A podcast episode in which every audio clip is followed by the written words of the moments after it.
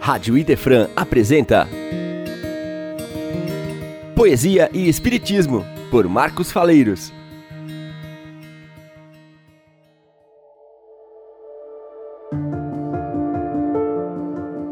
Olá, queridos amigos ouvintes da Rádio Idefran. Mais uma vez estamos aqui em contato com todos vocês para apresentarmos o programa Poesia e Espiritismo, onde nós vamos resgatar as obras poéticas dos nossos amigos espirituais que são poetas e que trazem ensinamentos valiosos para todos nós através das mediunidades, principalmente da mediunidade de Chico Xavier. No programa de hoje, nós vamos mudar um pouco a estrutura do, do, do nosso programa, da, da nossa apresentação, porque vamos abordar daqui para frente alguns temas doutrinários e ouvir o que, o que os ensinamentos que a doutrina nos traz sobre esses temas e apresentar o que os poetas falam desses temas escolhidos. Hoje nós vamos tratar especificamente sobre a questão da morte. A morte na visão espírita e também na visão dos poetas que nos trazem as suas poesias, esclarecendo-nos sobre a nossa situação depois do desencarne. Então, nós vamos aqui aproveitar um texto da Federação Espírita Brasileira que nos fala sobre a desencarnação, dizendo o seguinte: A morte do corpo físico é fenômeno natural que atinge todos os seres da criação cedo ou tarde. A desencarnação acontece quando os laços perispirituais, até então mantidos enraizados, molécula a molécula no corpo físico, se desfazem, concedendo liberdade ao espírito, que passa a viver em outra dimensão da vida. Segundo o Espiritismo, a morte é uma simples mudança de estado, a destruição de uma forma frágil que já não proporciona à vida as condições necessárias ao seu funcionamento e à sua evolução. Ensina igualmente a separação do espírito do corpo que lhe pertencia, que não é, é, não é uma separação dolorosa, sobretudo quando, as quando das mortes naturais, que decorrem dos desgastes biológicos dos órgãos, como também não é uma separação brusca. A alma se desprende gradualmente e não escapa como um pássaro cativo a que se restituiu subitamente a liberdade. Assim, nunca é demais lembrar.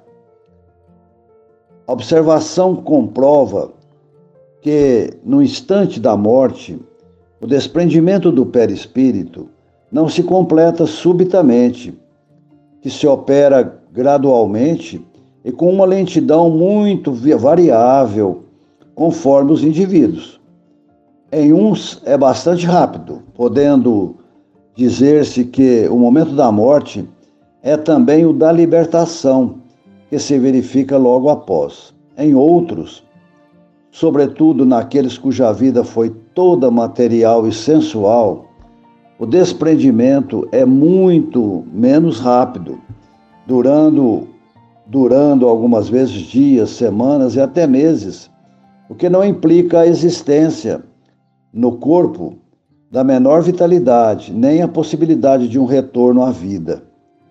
De fato, é racional conceber-se que quanto mais o espírito se tenha identificado com a matéria, tanto mais penoso se lhe seja separar-se dela, ao passo que a atividade intelectual e moral e a elevação dos pensamentos operam um começo de desprendimento, hum, mesmo durante a vida do, no corpo.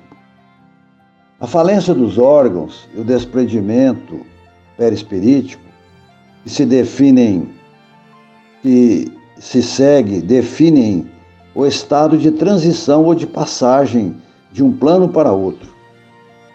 Neste momento, o espírito encontra-se inconsciente, situação situação que pode perdurar por um maior ou menor espaço de tempo.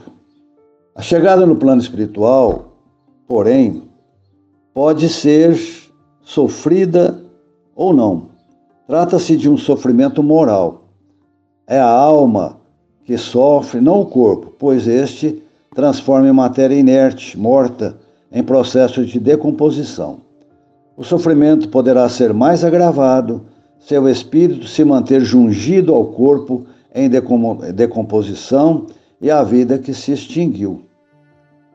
Situações semelhantes são encontradas em certos gêneros de suicídios, em homicídios, em desencarnantes presos a profundos remorsos ou ainda em espíritos vinculados aos prazeres da vida material apegados excessivamente a bens ou a pessoas.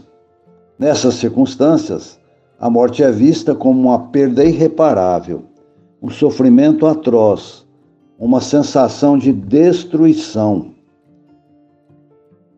total, porque ele, o espírito, desconhece a sua própria imortalidade, que existe e pré-existe a morte do veículo somático. Situação bem diversa acontece com o espírito, que durante a sua existência se deixou conduzir por uma vida mais simples, sem ganâncias ou ambições exageradas, que procurou desenvolver virtudes, combatendo imperfeições, que praticou a caridade, promovendo o bem, que cumpriu os seus deveres familiares, profissionais e sociais. A sua desencarnação será mais amena. Os sofrimentos e as angústias do período de transição serão passageiros e breves. A adaptação na nova moradia será tranquila, sabendo administrar com serenidade a saudade dos entes queridos que permanecem reencarnados e as, e as surpresas do além-túmulo. Ajustado à vida no plano espiritual, o espírito colherá então os frutos, bons ou amargos, do que semeou durante a experiência reencarnatória, se submetendo, no final das contas, à lei do progresso. É o que nos lembra André Luiz quando fala do valor da desencarnação como lei divina. Sempre nos ensinando como enfrentar essa situação de acordo com aquilo que a doutrina espírita nos oferece como conteúdo de ensinamento. Assim, meus, meus amigos, queridos ouvintes, esta é uma, uma resenha simples sobre a, a desencarnação vista na ótica da doutrina espírita. E agora nós vamos ver o que os poetas nos falam disso, né? Da, desse tema sobre a morte. E nós vamos começar justamente com um poeta desconhecido do, do, do cenário nacional, que, que tem. Que escreveu através do Chico Xavier, e depois de muitas pesquisas descobriu-se que, que esse poeta era um, um capitão da, de armas da cavalaria né, no, no, na época do Segundo Império, se chamava Edmundo Francisco Xavier de Barros. Então ele nos traz um soneto maravilhoso que tem o título vida. Então ele fala assim: nem a paz, nem o fim. A vida. A vida apenas é tudo que encontrei e é tudo que me espera. O ouro, a fama, o prazer e as ilusões terrenas são lodo, fumo e cinza ao fundo da cratera. Esvaiu-se a vaidade, os júbilos e as penas, a alegria que exalta e a dor que regenera. Em cenário diverso, aprimorando as, as cenas, continuam, porém, vibrando noutra esfera. Morte, desvenda a terra os planos que descobres. Fala de tua luz aos mais vis e aos mais pobres. Renova o coração do mundo impenitente. Dize aos homens sem Deus, nos círculos escuros, que além do gelo atroz que te reveste os muros, a vida, sempre a vida, a vida eternamente. Continuando com o nosso tema sobre a morte no programa de hoje, nós vamos ouvir agora um monumental poema de Castro Alves, publicado na primeira edição do Parnaso de Além Túmulo, em 1932, que nos fala sobre a morte. No extremo polo da vida, diz a morte: Humanidade, sou a espada da verdade, e a temes do mundo sou. Sou balança do destino, o fiel desconhecido, lanço cômodo no ouvido e aureolo à fronte de Hugo. O cronômetro dos séculos não me torna envelhecida. Sou morte, origem da vida, prêmio ou gládio vingador. Sou anjo dos desgraçados que seguem na terra errantes, desnorteados viajantes dos Niágaras da dor. Também sou braço potente dos déspotas e opressores que trazem os sofredores no jugo da escravidão. Aos bons sou compensação, consolo e alívio aos precitos, e nos maus aumentam os gritos de dores e maldição sepultura do presente, do porvir sou plenitude, da alegria sou saúde e do remorso o amargor. Sou águia libertadora que abre sobre as descrenças o manto das trevas densas e sobre a crença o esplendor. Desde as eras mais remotas, como láureas imortais, desde as eras mais remotas, coso láureas imortalhas, e sobre a dor das batalhas, minha asa sempre pairou. Meu verbo é a lei da justiça, meu sonho é a evolução, meu braço a revolução. Austerlitz e Waterloo. Homem, ouve-me se às vezes simbolizo a guilhotina, minha mão abre a cortina que torna o mistério em luz, e por trabalhar com Deus, na absoluta equidade, sou prisão ou liberdade, nova aurora ou nova cruz. Se o cristal que imita o céu da consciência tranquila é o luzeiro que cintila na noite do teu viver, oásis, dou-te o repouso, estrela, estendo-te lume, flor, oferto-te perfume, luz da vida, dou-te o ser. Mas também se a tirania arvora-se em lei na terra, eu mando à noite da guerra fazer o sol do porvir. Arremesso a minha espada Ateio fogo aos canhões, faço cair as nações, como fiz Roma cair.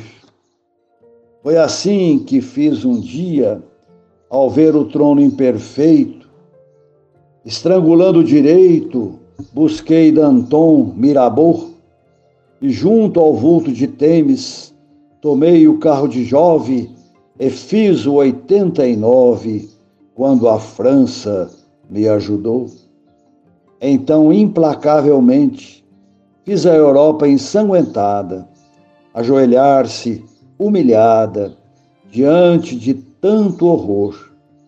Das cidades fiz ossuários, dos campos saaras ardentes, trucidei réus inocentes, apaguei a luz do amor. Até que um dia o Criador, sempre amoroso e clemente, que jamais teve presente, nem passado nem por vir, bradou do cume dos céus, num grito piedoso e forte: Não prossigas, basta a morte, agora é reconstruir. Portanto, homem, se tens por bússola o bem da vida, olha o sol de fronte erguida, espera-me com fervor, abrir-te-ei meus tesouros, serei tua doce amante, cujo seio palpitante guardar-te-á paz e amor. Se às vezes se te afigura que sou a foice impiedosa, horrenda, fria, orgulhosa, que espedaça os teus heróis, verás que sou a mão terna, que rasga abismos profundos e mostra bilhões de mundos e mostra bilhões de, de sóis. Conduz os seres aos céus, à luz da realidade. Sou ave da liberdade, que ao lodo da escravidão Venho arrancar os espíritos, elevando-os às alturas, dou corpos às sepulturas, dou almas para a amplidão. A morte é transformação, tudo em seu seio revive. Esparta, Tebas, Nínive, em queda descomunal, revivem na velha Europa e como faz as cidades, remodela humanidades no progresso universal. Não precisa dizer mais nada, prezados e queridos ouvintes, sobre esse poema maravilhoso de Castro Alves, que está aí publicado desde 1932, trazendo-nos falando-nos sobre essa realidade da morte, das suas nuances, do, do próprio comportamento da morte em relação à vida dos homens.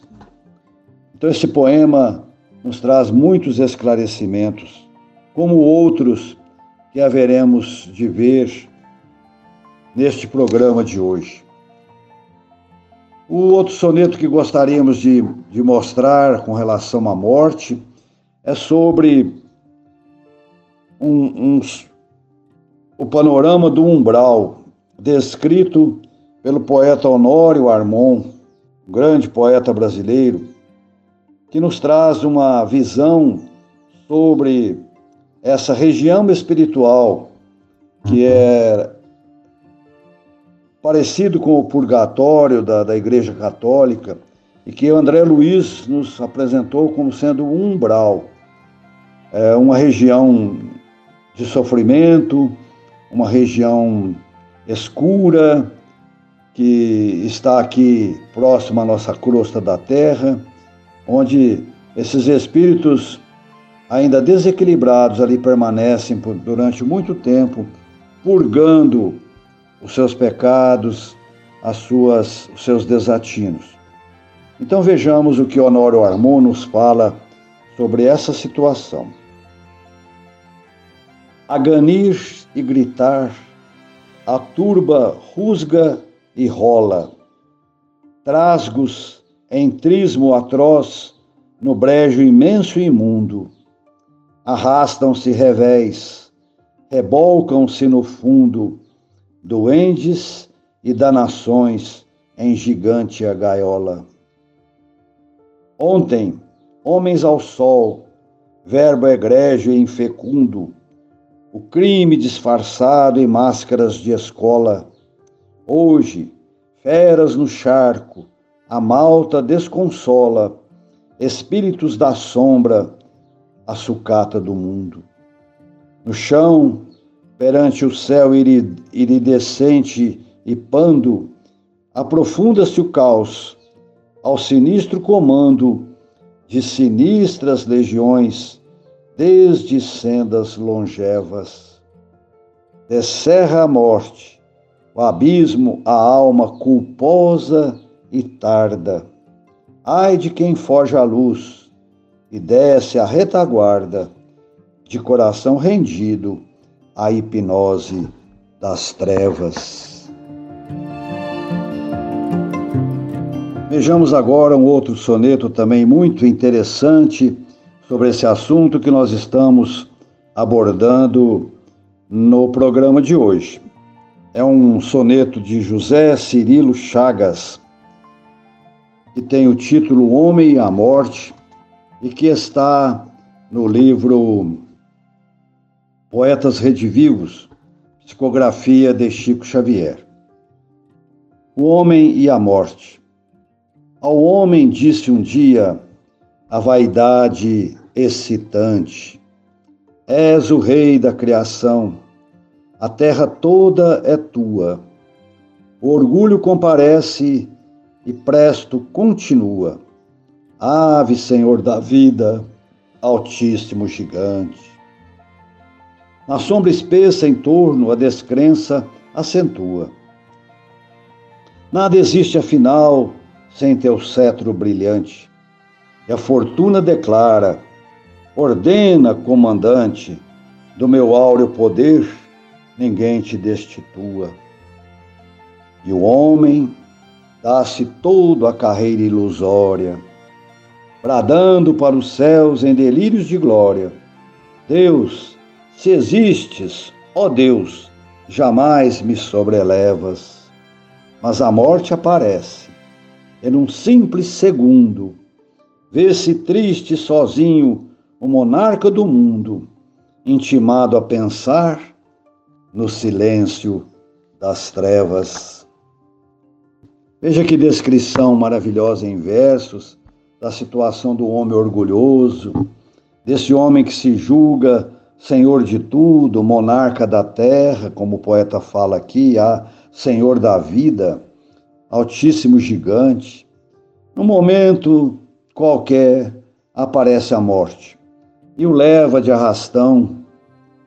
E quando ele vai dar conta de si, está imerso nas trevas, nas trevas que construiu para si mesmo.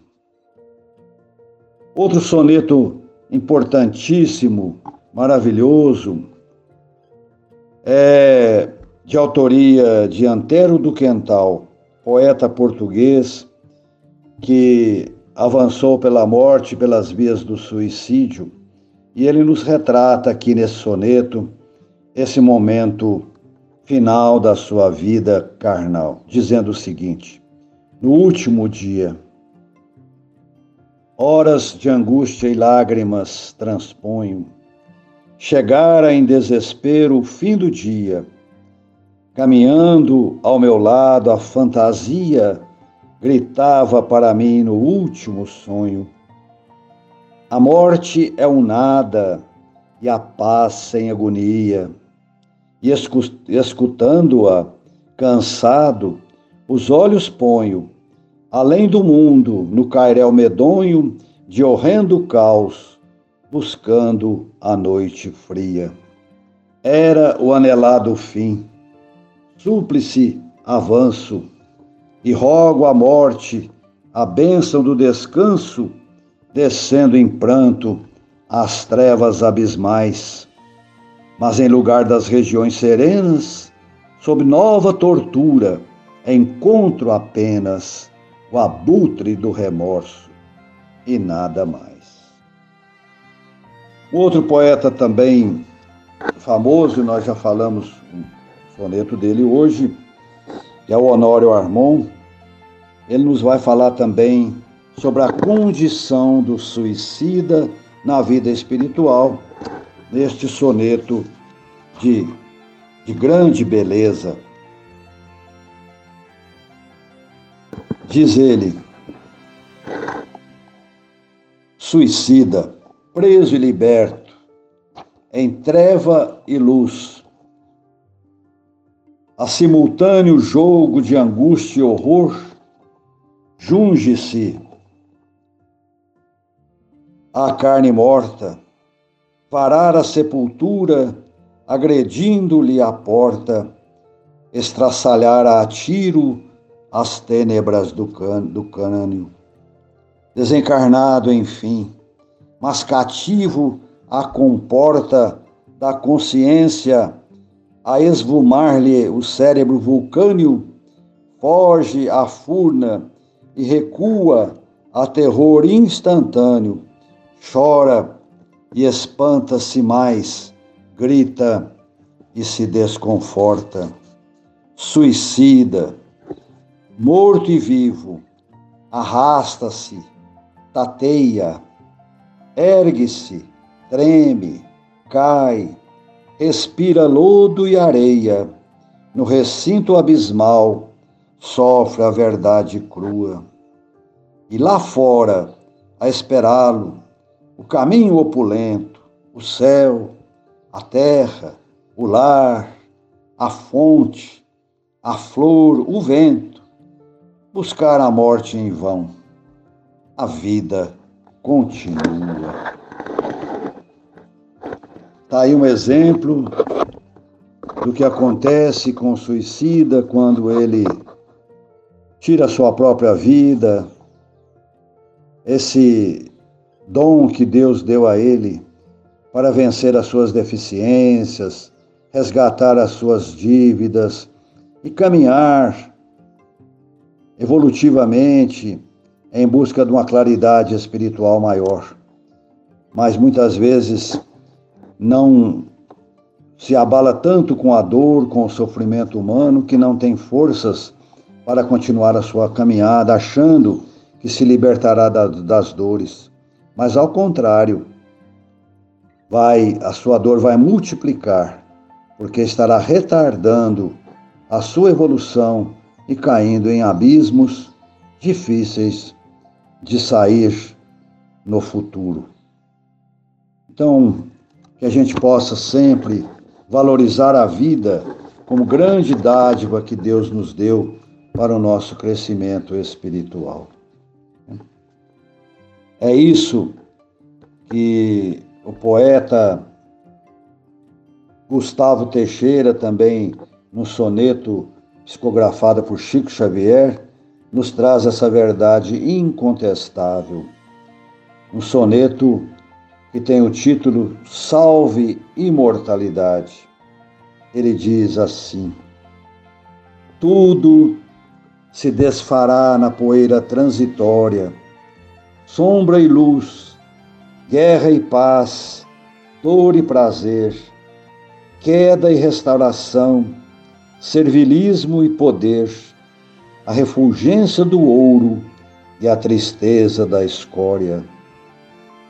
Volverá cada sonho, a beleza incorpórea, passa a emoção por luz, na argila a perecer.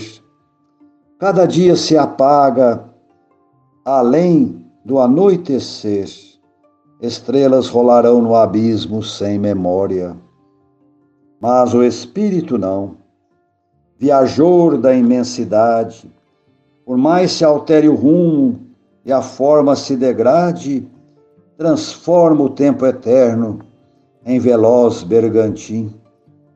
E a pleno mar da vida, agoniado e inseguro, ama sofre, tateia, em demanda ao futuro, mas sobe ínclito e belo a glória do sem fim.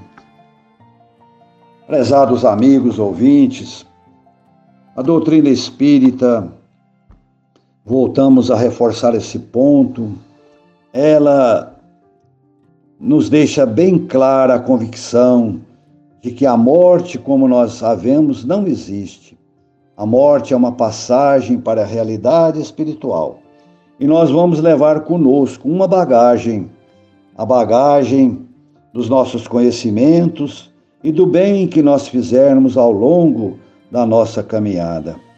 Se nós cumprirmos fielmente aquilo que Jesus nos trouxe como ensinamento valioso no seu Evangelho de luz, certamente que nós estaremos construindo um futuro espiritual melhor para nós mesmos, que é o que Deus quer de nós, quer que a gente faça a nossa evolução com bases na sabedoria e no amor. Então, que aproveitemos bem a nossa vida atual e possamos abraçar esses ensinamentos do Cristo como norteadores, como indicadores do rumo certo a seguir. Finalizamos a nossa nosso programa de hoje, desejando a todos vocês muita paz, muita luz, um grande abraço e muito muita alegria na vida de todos nós. Até mais. Poesia e Espiritismo. Só aqui na Rádio Idefran